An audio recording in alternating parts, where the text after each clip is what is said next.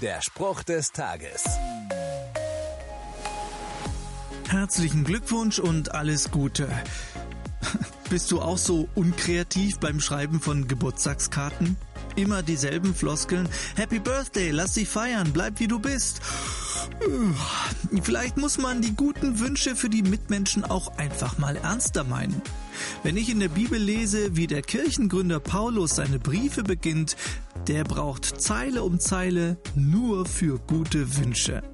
Den Christinnen und Christen in Kolosse zum Beispiel schreibt er, wir bitten Gott, dass er euch erkennen lässt, was sein Wille ist und dass er euch mit Weisheit und geistlichem Verständnis erfüllt, dass ihr ihm ganz zu Gefallen lebt und Frucht bringt in jedem guten Werk und gestärkt werdet mit aller Kraft durch seine herrliche Macht.